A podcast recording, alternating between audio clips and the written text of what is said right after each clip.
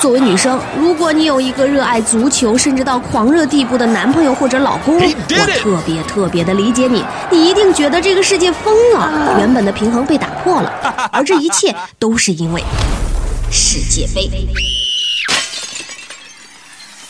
平时和你一样不看球的人，现在竟然都齐刷刷的露出了花痴面目。而此时，可能你会有些孤单，有些寂寞，有些冷的感觉，好像自己被边缘化、被孤独了。哦，没有关系，作为一个伪球迷，接下来我会给你做全方位的指导。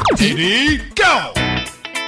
首先，你要牢记自己就是个足球界的小白，连边缘球迷都不是。所以，如果你要是为了争夺话语权，连夜去背什么各国球员名单、恶补什么花絮、球队气质特点、打法特点什么的，第一劳心劳力，第二就是你未必就能搞懂。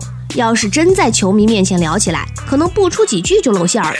而更可怕的是，你还不知道哪里漏了，继续喋喋不休下去，脸可能就丢大发了。所以。世界杯期间的谈话策略就是不参与球赛的细节讨论，只在一些节点放冷枪、抛金句，四两拨千斤。为了掩饰自己在足球知识方面的弱点，你不能显得太狂热。首先，你要向大家有几分失落的表示，这不是你期待的世界杯。你可以这么说：其实世界杯只是边缘球迷的节日，而我是个纯粹球迷。我的足球赛季在冠军杯决出的那天。就结束了。你还可以这么说：我童年看到的最好的世界杯，是巴乔忧郁的将点球踢飞了；少年看到的最好的世界杯，是齐达内用他的秃顶击败了呕吐的罗纳尔多。